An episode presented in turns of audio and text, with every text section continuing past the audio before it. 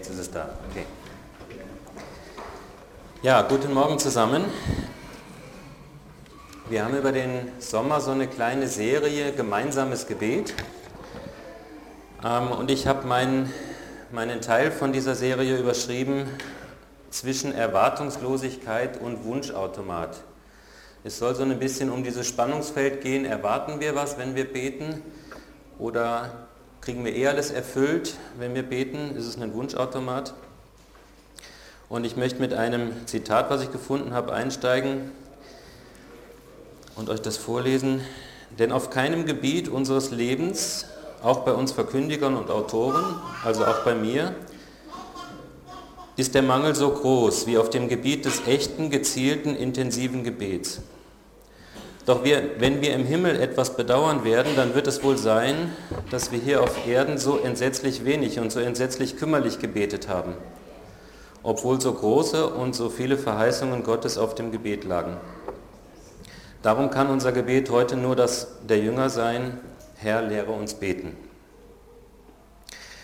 Ähm, das ist ein Zitat aus einem Artikel von Wilfried Block, den ich noch ein paar Mal zitieren werde heute, den ich ganz spannend fand. Und das will ich jetzt auch machen. Ich will jetzt beten, dass der Herr uns beten lehrt. Herr Jesus, ich möchte dir Danke sagen für die Entdeckungen, die ich machen durfte in der Vorbereitung. Ich möchte hinlegen, wie, ja, ja, wie ich manchmal ganz und gar kein Gebetsheld bin, wie ich selber da immer wieder versage. Danke, dass du mich lehren willst. Danke, dass du ja, mich herausgefordert hast, hier jetzt auch zu predigen. Und ich bitte dich, dass du uns als Gemeinde ja, beten lehrst, dass du uns zeigst, was du für Verheißungen draufgelegt hast und dass du durch mich jetzt sprichst. Amen. Ja, ein sehr herausforderndes Thema Gebet. Als ich da eingeteilt worden bin, ich habe gesagt, okay, einmal im Quartal bete ich, äh, äh predige ich, das nehme ich mir. ja. Einmal im Quartal predige ich, das nehme ich mir vor, das ist eine Herausforderung für mich selber, das tut mir gut. Und dann habe ich gedacht, okay, Gebet. Hm. Es gibt ja auch diese Stellen mit den Gaben, äh, wo die Gaben des Heiligen Geistes aufgezählt werden. Da heißt es ja auch, das Gebet ist eine Gabe. Dann würde ich schnell sagen, aber ich habe die Gabe nicht.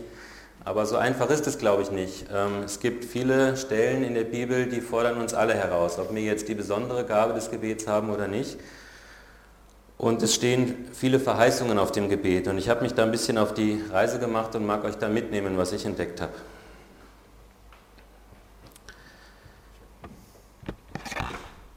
Was heißt es, wenn Jesus sagt, jeder, der bittet, wird empfangen? Das steht im Lukas 11, Vers 10. Ist das mit Jesus wie mit einem Wunschautomat, habe ich mich gefragt.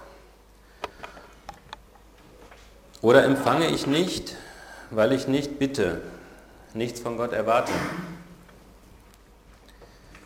Will ich etwas von Gott erwarten, ihn bitten, oder habe ich Angst, enttäuscht zu werden?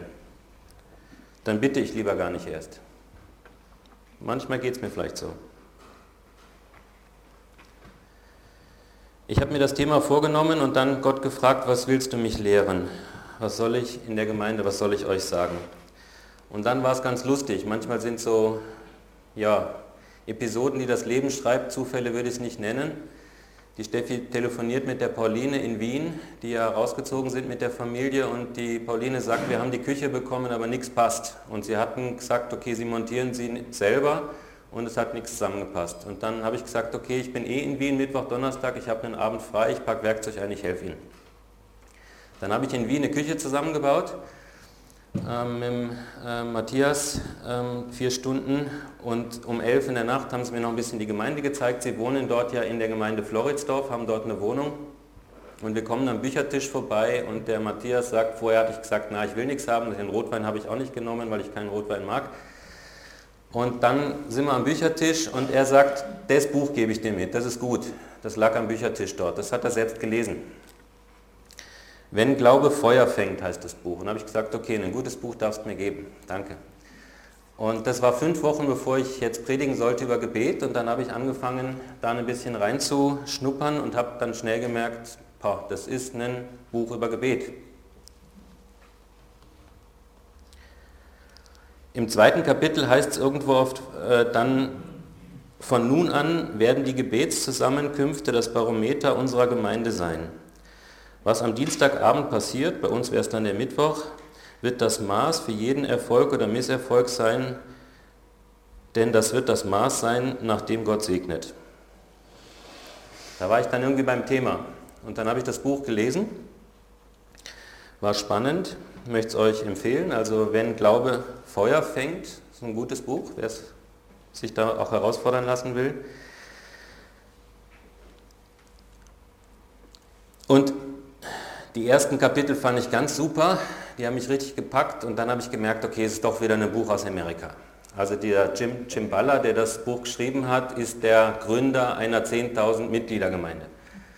Und er erzählt am Anfang so von den Krisen, die er gehabt hat und seinen Unzulänglichkeiten und dem Gebet und dann ist das gewachsen riesig. Ne? Und da denkt man sich, ja, was sagt uns das? Aber mir ist dann schnell klar geworden, dass das, worum es darum geht, jetzt kein amerikanisches Erfolgskonzept ist, sondern dass es eigentlich der Zusammenhang zwischen Bitten und Empfangen ist und dass das eine Linie ist, die wir durch die Bibel durchsehen können. Vom Alten Testament, im Neuen Testament, in den Erweckungsgeschichten, die wir ähm, in der Kirchengeschichte schon äh, beobachten konnten, immer wieder geht es um diesen Zusammenhang zwischen Bitten und Empfangen.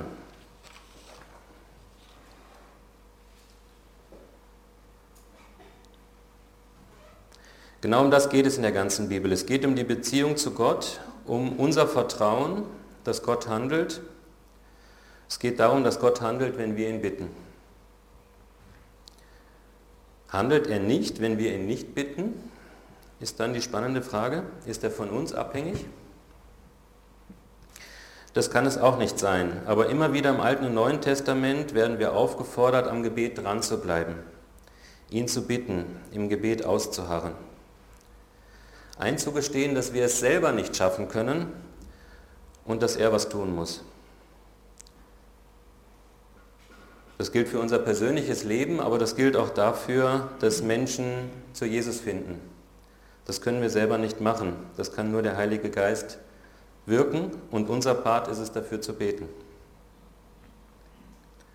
Und das eben nicht nur in der Bibel, sondern auch dieses Prinzip, wenn man das so will, ähm, was ich da gefunden habe, entdeckt habe, das zieht sich durchs Alte Testament und das Neue Testament. Immer wieder, wenn seine Diener eingestanden haben, ich kann es selber nicht, ich bin am Ende meiner Kräfte, gebetet haben, dann hat Gott was getan. Wollen wir das auch erleben, dass Gott handelt? Ich möchte euch die Story vom Jim Chimbala, äh, der dieses Buch geschrieben hat, so ganz kurz abreißen, ganz kurz erzählen. Er ist der Gründer von der Brooklyn Tabernacle Gemeinde. Jim und seine Frau Carol werden von dem Schwiegervater eingesetzt, obwohl sie keine Ausbildung gemacht haben, keine Bibelschule äh, gemacht haben, aber werden als Pastoren eingesetzt in so einer erbärmlichen, kleinen, trostlosen Gemeinde in Brooklyn. Kein Budget, kaputtes Gebäude, ähm, kaputte, kranke Menschen in einem der schlimmsten Gegenden in New York. Spielt so in den 70er Jahren, wo das damals, ähm, wo, wo, seine äh, ähm, Erlebnisse damals waren. Sie leben am Existenzminimum, haben immer wieder Sorge, die Kreditrate und den Strom bezahlen zu können von der kleinen Kollekte. Und wovon sollen sie selber leben? Jim Chimbala schreibt dann auch, dass er manchmal selber so frustriert war, dass er gar keine Lust hat, in den Gottesdienst zu gehen, gar keine Lust hat zu predigen, weil das alles so hoffnungslos, so aussichtslos war. Und dann erlebt er aber langsam Durchbrüche in seinem Glauben, weil er anfängt, Gott anzuflehen, zu beten, weil er selber merkt, ich und meine Frau können es nicht reißen. Aber immer wieder Rückschläge. Und dann spitzt sich das so zu, ähm, er wird krank, er kriegt einen Husten, ähm, Winter in New York, er wird nicht gesund und der Schwiegervater lädt ihn nach Florida ein und dort ist er auf einer Bootstour und dann hat er eine Vision, hat eine Begegnung mit Gott und das möchte ich euch kurz vorlesen aus dem Buch.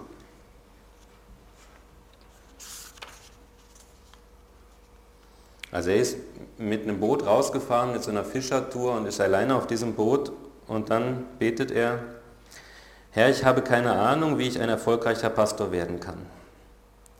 betete ich während meines Florida-Aufenthaltes da draußen auf dem Wasser. Mir fehlt einfach die nötige Ausbildung. Ich weiß nur, dass Karl und ich mitten in New York arbeiten und um uns herum sterben die Menschen an einer Überdosis Heroin, sind vom Materialismus völlig gefangen und so weiter. Wenn das Evangelium eine so große Macht hat, ich konnte meinen Satz nicht beenden, die Tränen stiegen mir in die Augen zum Glück waren die anderen auf dem Boot zu weit weg und damit beschäftigt, ihre Angelschnüre ins braungrüne Wasser zu im braungrünen Wasser zu beobachten. Dann hörte ich leise, aber nachdrücklich die Worte tief in meinem Geist. Ich spürte, dass Gott zu mir sprach, wenn du und deine Frau mein Volk dazu anleiten, zu mir zu beten und meinen Namen anzurufen, dann wird es dir nie an etwas mangeln, worüber du predigen kannst. Ich werde euch mit so viel Geld versorgen, wie ihr braucht, sowohl für die Gemeinde als auch für euch als Familie. Und ihr werdet nie ein Gebäude besitzen, das groß genug ist, um all die Menschen zu fassen, die ich zu euch bringen werde. Ich wusste, dass ich Gottes Stimme gehört hatte, auch wenn ich keine merkwürdige Vision, nichts Sensationelles, nichts Besonderes erlebt hatte. Gott stieß mich einfach auf die einzige Lösung für unsere Situation. Genau genommen auch für die Situation jedes anderen. Sein Wort war an mich gegründet tief in unzähligen Verheißungen, die an vielen Stellen in der Bibel wiederholt werden. Solche Versprechen hatte ich im Laufe der Geschichte immer wieder Erweckungen durch den Heiligen Geist ausgelöst. Er sagte mir, dass meine Sehnsucht nach ihm und seiner verändernden Macht gestillt werden würde, wenn ich meine winzige Gemeinde dazu brachte, ihm im Gebet anzurufen.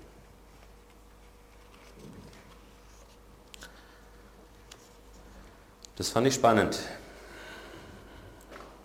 Und habe mich gefragt, ob Gott uns das vielleicht auch sagen will. Warum bekomme ich zufällig dieses Buch kurz vor der Herausforderung, hier über Gebet zu predigen?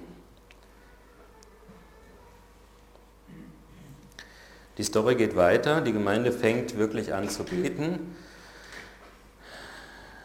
Dabei geht es nicht um ein Rezept, wie man betet, sondern es geht darum, dass die Gemeinde Feuer fängt. Er sagt zu seiner Gemeinde nach der Rückkehr Folgendes. Er hat ihnen erzählt, dass er dort auf dem Meer quasi eine Begegnung hatte und sagt dann Folgendes.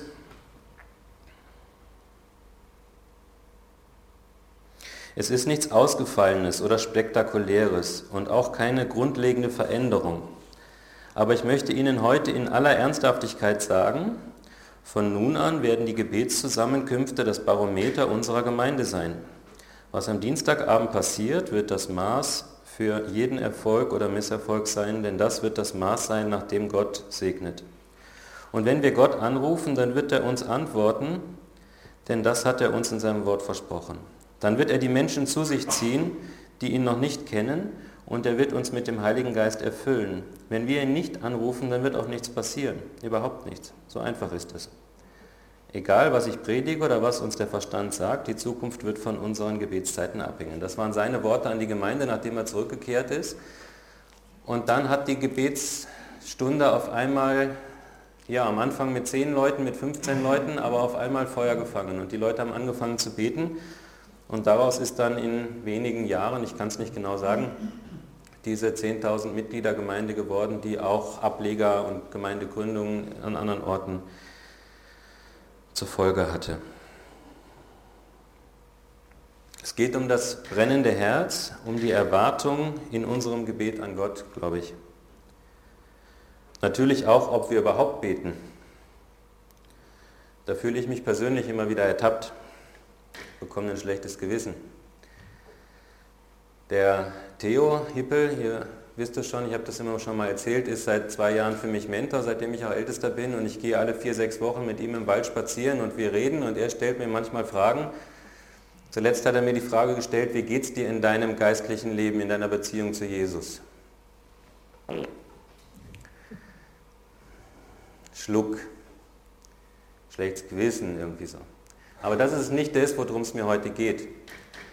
Ich erzähle euch das nicht, weil ich uns, weil ich mir ein schlechtes Gewissen machen will. Wir beten zu wenig oder wir beten mit der falschen Haltung, sondern ich habe das Gefühl, wir können das Gebet neu entdecken und die Verheißungen, die da drauf liegen.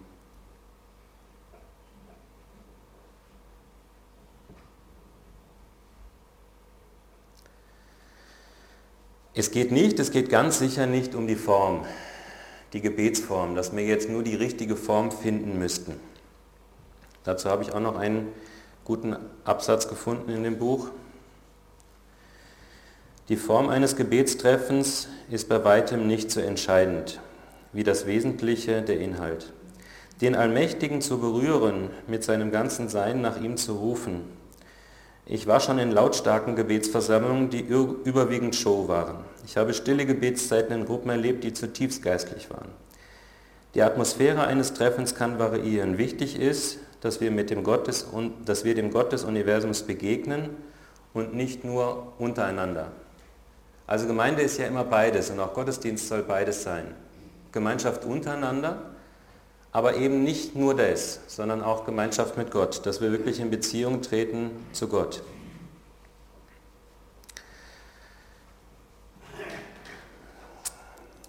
Ich wollte euch nicht nur das Buch vorlesen, äh, das wäre eh auch zu lang geworden, aber das hat mich angesteckt und dann habe ich mich auf die Suche gemacht, habe auch einiges an Predigten gehört. Sermon Online ist immer wieder hilfreich, finde ich. Man kann sich das aufs iPhone runterladen, im Auto über Bluetooth hören, wenn man auf den Straßen unterwegs ist bin ich durch Österreich gefahren und habe mir Predigten angehört. Und bin dann auch schnell immer wieder bei Kolosser 4 gelandet. In Kolosser 4, Vers 2 steht, betet mit aller Ausdauer, voll Dankbarkeit gegenüber Gott und ohne in eurer Wachsamkeit nachzulassen. Tretet auch für uns ein, wenn ihr betet. Bittet Gott uns eine Türe für seine Botschaft zu öffnen. Dann können wir das Geheimnis weitergeben, das Christus uns erfüllt hat und für das ich im Gefängnis bin. Bete, dass ich meinen Auftrag erfüllen und dieses Geheimnis klar und verständlich verkündigen kann. Kolosser 4, Vers 2 bis 4. Und ich habe dann auch unzählige Missionsberichte gefunden, wo auch in der heutigen Zeit noch auf anderen Teilen am, am Kontinent genau dieses Gebet zur Erhörung führt, wo äh, Missionare, wo Diener Gottes beten, dass sie die Botschaft wirklich weitergeben können und das erleben, dass was passiert.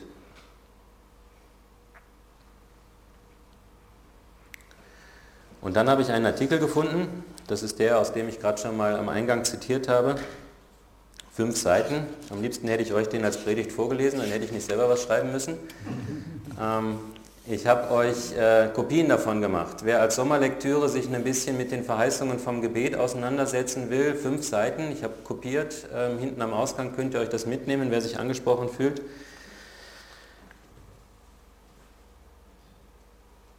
Ich will euch nur einen kurzen Abriss äh, geben von dem. Der Artikel berichtet von den Verheißungen im Alten Testament. Stellen von Jeremia bis David, über den Glaubensheld, nach den Mann nach dem Herzen Gottes, haben wir dieses Jahr auch schon einiges gehört, da hatten wir ja eine Serie schon drüber. Es geht weiter über die verschiedenen Stellen im Neuen Testament, wo Jesus uns über das Beten lehrt, uns vorliebt, wie er selber in der Abhängigkeit zum Vater lebt. Dann gibt es einen Abriss über die Geschichte der Gemeinde Jesu in der Bibel. Wir können auch die Apostel und die Jünger beobachten, dass sie nicht Helden waren, dass sie nicht alles in der Hand hatten, sondern dass es auch bei ihnen immer mit dem Gebet zusammenhing, wenn sich was getan hat. Und dann gibt es weiter einen Abriss über die Kirchengeschichte. Von Luther über Zinzendorf, von John Wesley über Charles Finney, von Hudson Taylor bis Moody, Spurgeon, diese großen Missionare, die Erweckungsbewegungen in Amerika und in Europa ausgelöst haben. Und überall geht es um den Zusammenhang zwischen Gebet und dass Gott handelt. Ich lese euch ein paar kurze Streiflichter daraus vor.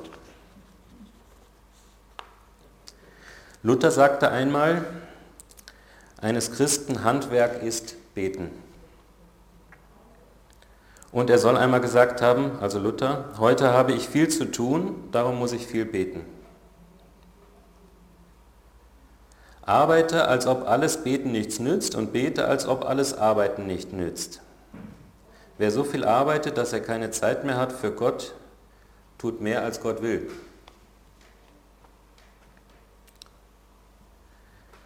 John Wesley, der Gründer der Methodisten, soll über 30.000 äh, Predigten gehalten haben und dennoch sagt er einmal, das Wichtigste im Leben ist das Gebet.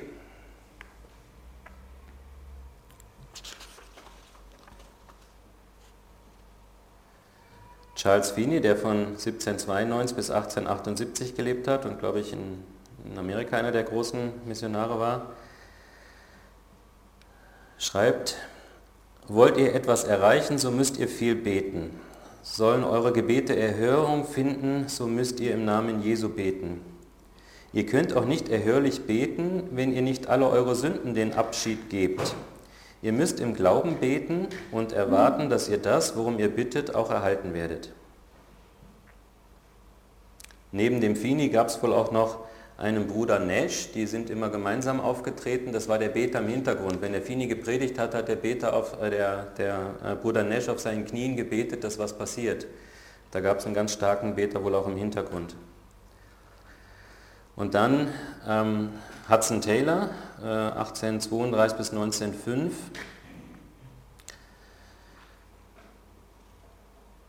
Er bekehrte sich beim Lesen eines Traktates, während seine Mutter kilometerweit entfernt für ihn betete. Dann wurde er der Apostel des Reiches der Mitte, also in China. Es wird berichtet, dass die Sonne an keinem Tag über China aufging, ohne dass sie Hudson Taylor auf den Knien fanden.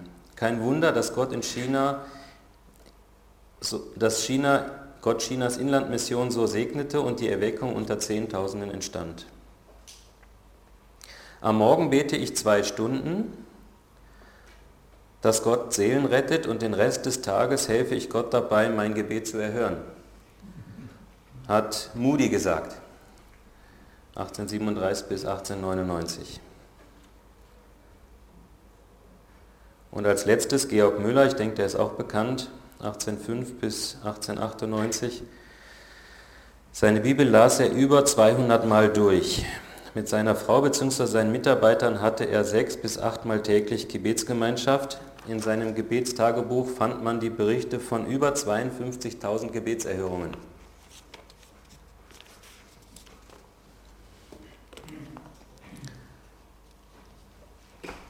Ich fand es spannend, so diesen Zusammenhang zu entdecken. Immer wieder zwischen dem, mit welcher Erwartung wir beten, dass wir Gott wirklich ringen und dass er dann gehandelt hat. Ich möchte euch jetzt und wer das mitschreiben will, nimmt sich vielleicht ein Papier und einen Stift, noch eine Handvoll Bibelstellen mitgeben, die ich in meiner Suche über Gebet gefunden habe. Einfach so, als dass man mal reinhört, was die Bibel dazu sagt. Ist nur exemplarisch. Markus 11, Vers 24. Hört auf meine Worte. Ihr könnt beten, worum ihr wollt. Wenn ihr glaubt, werdet ihr es erhalten. Doch wenn ihr betet, dann vergebt zuallererst allen, gegen die ihr einen Groll habt, damit euer Vater im Himmel euch eure Sünden auch vergeben kann.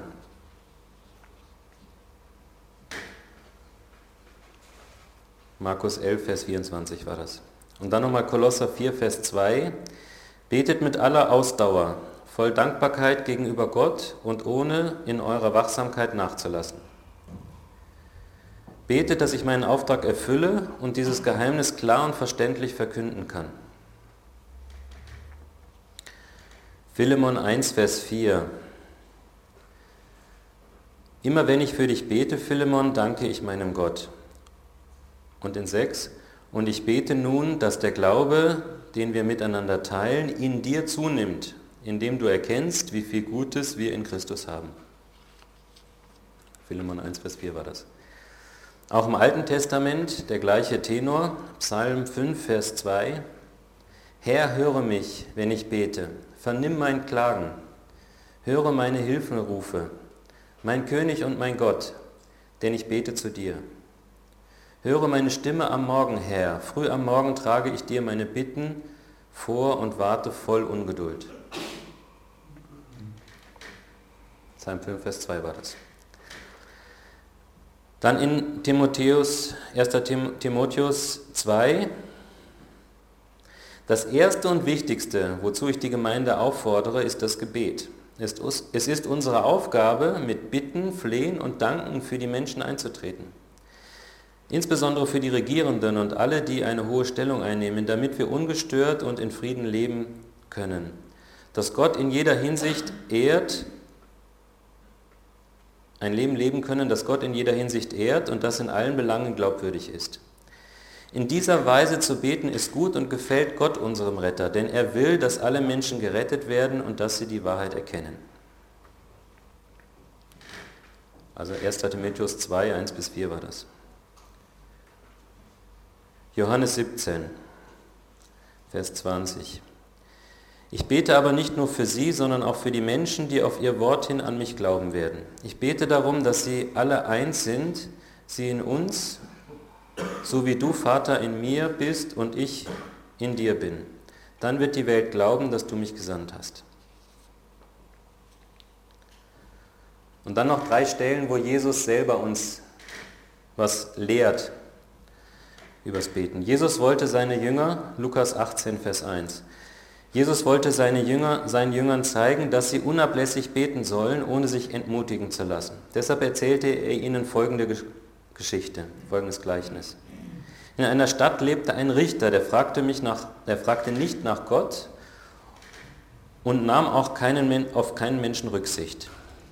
In der gleichen Stadt lebte auch eine Witwe. Sie kam immer wieder zu dem Richter und bat ihm, verhilf mir in der Auseinandersetzung mit meinen Gegnern zu meinem Recht. Lange Zeit wollte der Richter nicht auf sie eingehen, doch dann sagte er sich, ich fürchte Gott zwar nicht, und was die Menschen denken, ist mir gleichgültig, aber diese Witwe wird mir so lästig, dass ich ihr zu ihrem Recht verhelfen will, sonst bringt sie mich mit ihrem ständigen Kommen noch zur Verzweiflung. Der Herr fuhr fort, habt ihr darauf geachtet, dass dieser Richter sagt, dem es überhaupt, was dieser Richter sagt, dem es überhaupt nicht um Gerechtigkeit geht? Sollte da Gott nicht erst recht dafür sorgen, dass seine Auserwählten, die Tag und Nacht zu ihm rufen, zu ihrem Recht kommen? Und wird er sie etwa warten lassen? Ich sage euch, er wird dafür sorgen, dass sie schnell zu ihrem Recht kommen, aber wird der Menschensohn, wenn er kommt, auf der Erde solch einen Glauben finden? Lukas 18, 1 bis 8. Dann die ähnliche Stelle in Lukas 11, Vers 9. Darum sage euch, bittet und es wird euch gegeben. Sucht und ihr werdet finden. Klopft an und es wird euch aufgetan. Denn jeder, der bittet, empfängt, und wer sucht, der findet, und wer anklopft, dem wird geöffnet. Ist unter euch ein Vater, der seinem Kind eine Schlange geben würde, wenn es ihm um einen Fisch bittet, oder einen Skorpion, wenn er um ein Ei bittet? Wenn also ihr, die ihr noch böse seid, das nötige Verständnis habt, um euren Kindern gute Dinge zu geben, wie viel mehr wird der Vater im Himmel den Heiligen Geist geben, die ihn darum bitten. Und die letzte Stelle aus Matthäus 18, Vers 19. Und ich sage euch auch, wenn zwei von euch hier auf der Erde darin eins werden, eine Bitte an Gott zu richten, dann wird mein Vater im Himmel diese Bitte erfüllen. Denn wo zwei oder drei zusammenkommen, die zu mir gehören, bin ich mitten unter ihnen. Ich denke, viele Stellen davon kennen wir, haben wir schon oft gehört. Aber dieses Spannungsfeld eben zwischen dem, habe ich überhaupt eine Erwartung, wenn ich bete, und dem, dass Gott wirklich eine Zusage darauf legt, dass er unsere Gebete erhört, das hat mich neu gefangen genommen. Das ist irgendwie, ja, das hat Feuer gefangen in mir. Wofür dürfen wir beten? Wird alles erfüllt? Nach den Stellen, die wir jetzt gerade gehört haben und besonders nach Kolosser dürfen wir mal sicher beten dafür, dass Gottes Liebesbotschaft die Menschen erreicht. Dafür, dass wir die Kraft haben, das Evangelium zu verkünden. Dafür, dass wir in unserer Beziehung in unseren Beziehungen den Mut haben, Zeugnis zu geben. Dafür, dass in dir, in mir der Glaube wächst. Dafür, dass wir ein Feuer bekommen, für Menschen zu beten. Dafür, dass wir Menschen zu Ulrich Paziani, zu unserer Vortragsreihe im Oktober einladen und sich Menschen einladen lassen.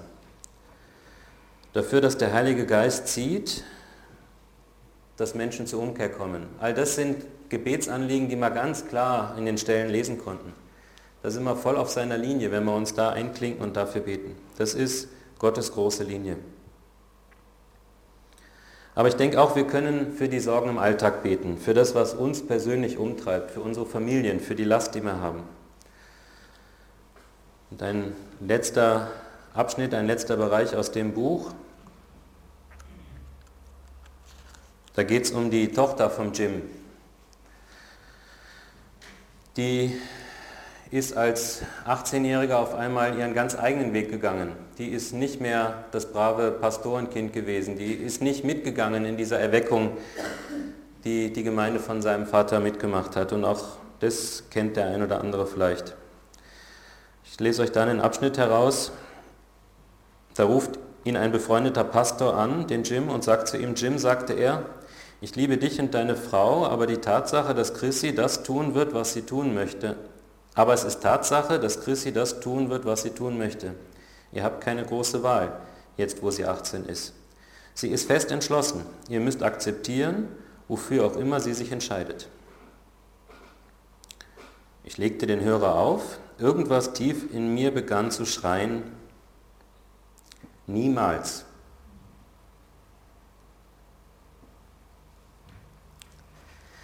Ich werde nie akzeptieren,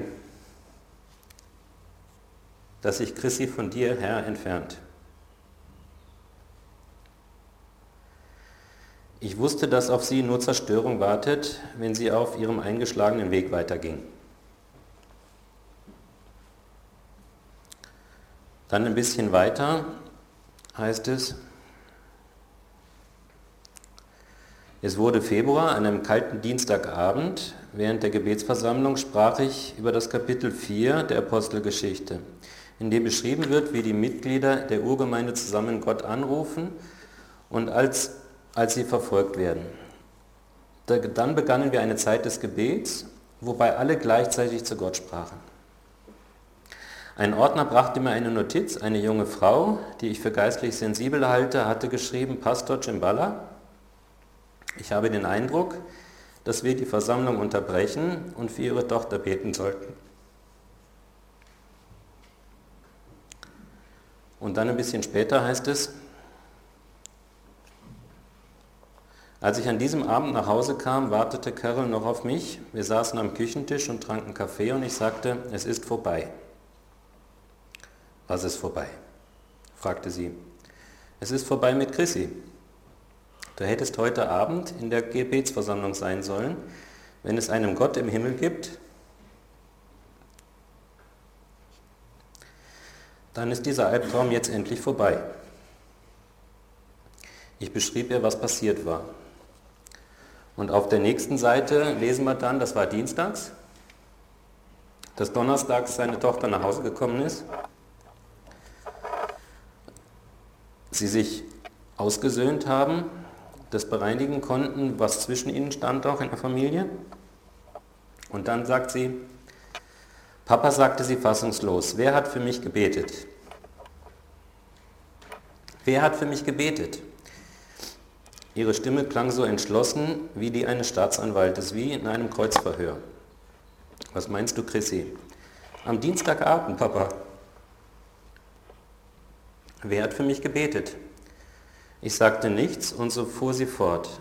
Mitten in der Nacht weckte Gott mich auf und zeigte mir, dass ich mich auf einen Abgrund zubewegte. Es war kein Grund zu sehen. Ich war zum Tode erschrocken. Ich hatte solche Angst, mir wurde klar, wie hart ich gewesen war, wie sehr im Irrtum, wie rebellisch. Aber gleichzeitig war es Gott, äh, war es, als ob Gott meine Arme um mich legen und mich festhalten würde. Er hielt mich davon ab, weiter abzugleiten und ich sagte, ich liebe dich. Papa sagt mir die Wahrheit. Wer hat am Dienstagabend für mich gebetet?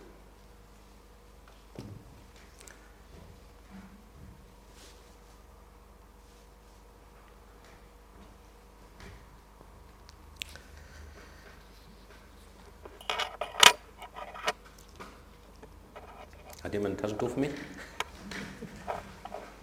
Schlecht ausgerüstet? Danke.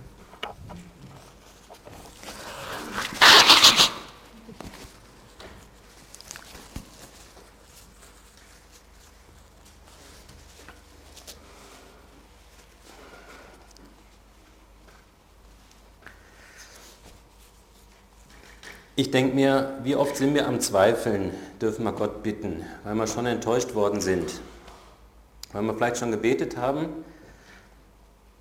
Und es ist nicht das passiert, was wir uns vorgestellt haben. Aber ich glaube, und das in den Bibelstellen, das war für mich so augenscheinlich, er lehrt es uns, er hat es uns vorgemacht, das ist der Aufruf, dass wir wirklich mit den Dingen zu ihm gehen und mit ihm ringen und ihn bitten und er gibt uns die Zusage, dass er es erhören wird.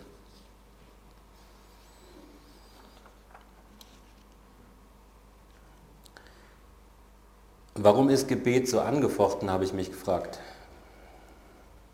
Warum tun wir es dann nicht einfach? Es wäre doch eigentlich einfach, oder?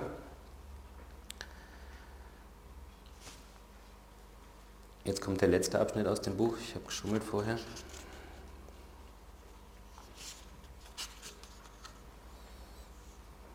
Ich glaube, dass der Widersacher was dagegen hat, dass wir uns eins machen im Gebet. Hier heißt es, Satans Hauptstrategie gegenüber dem Volk Gottes besteht immer darin, den Menschen einzuflüstern, ruft ihn nicht an, bittet ihn nicht, verlasst euch nicht darauf, dass Gott große Dinge tut. Ihr schafft es allein, wenn ihr euch nur auf eure Klugheit und eure Kraft verlasst. Tatsache ist, dass der Teufel keine große Angst vor unseren menschlichen Bemühungen hat, aber er weiß, dass sein Reich Schaden nehmen wird, wenn wir unser, unsere Herzen zu Gott erheben.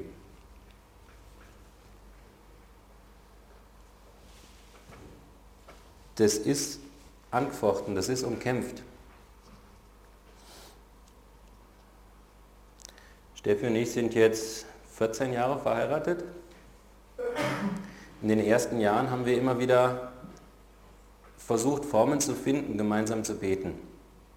Und ich war am Anfang meiner Ehe noch weniger Beter, als ich es heute bin, aber mit Steffi zusammen da viel gelernt. Wir hatten Jahre, wo wir regelmäßig jeden Abend gebetet haben. Mit einem Gebetskalender für jeden Abend einen Schwerpunkt. Wir waren schon weiter. Und dann kommt wieder Phasen, da plätschert es so dahin.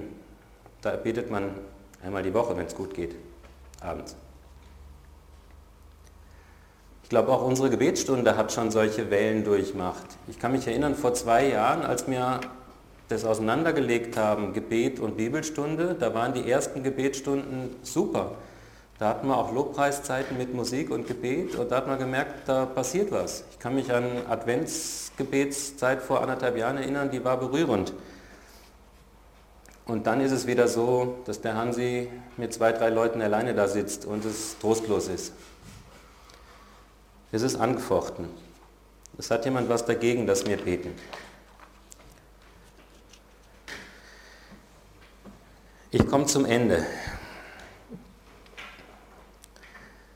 Was bedeutet es, dass Gott seine Kirche in einer Gebetsversammlung gegründet hat, während Gebetsversammlungen in unserer Zeit fast ausgestorben sind heute?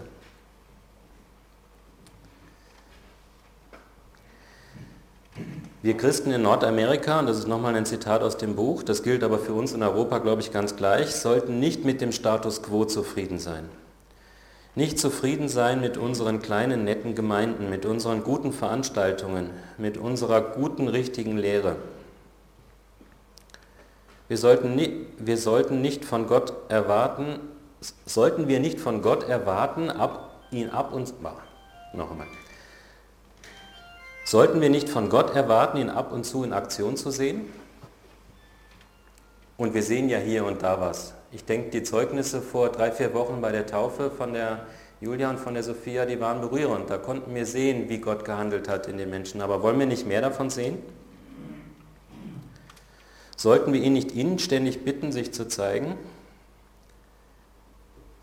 Mose tat es, Josua tat es, Elia tat es, Elisa tat es, Petrus tat es, Philippus tat es, Paulus tat es. Sollten wir es nicht auch tun? Jesus hat uns gelehrt und dazu aufgefordert. Beten heißt Gott einlassen in unser Leben, in unsere Welt. Beten heißt, Gott wirke du. Amen.